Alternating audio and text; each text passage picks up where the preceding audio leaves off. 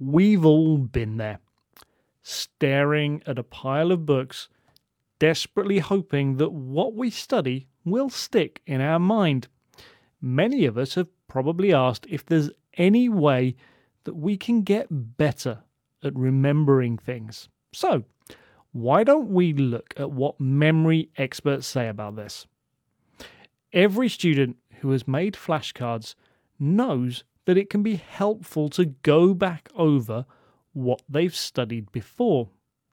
According to the learning scientists, a group of cognitive scientists, we can learn things better if we wait for some time before trying to study them again.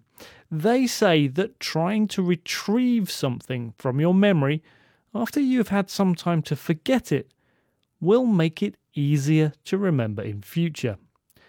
Similarly, David Robson, writing for BBC Future, highlights studies that showed taking some time to just do nothing after studying might mean that you can remember things better afterwards.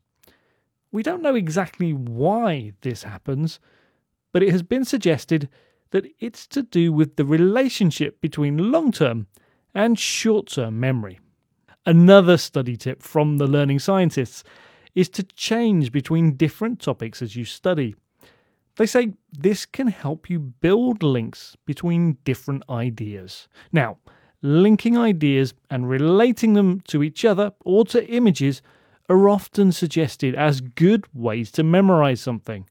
Former world memory champion Jonathan Hancock highlights how picturing pieces of information in different physical locations or linking them to memorable images makes them easier to remember. Linking new information to things that are easier to remember is a technique that many people use. It could be making letter patterns into words called mnemonics or by sorting things into categories. There are also more general things that we can do to improve our memory.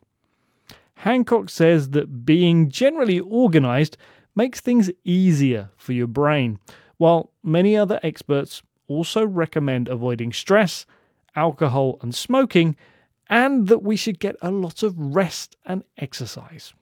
So, the good news to take from this is that while it may be hard, improving our memory is something we can control.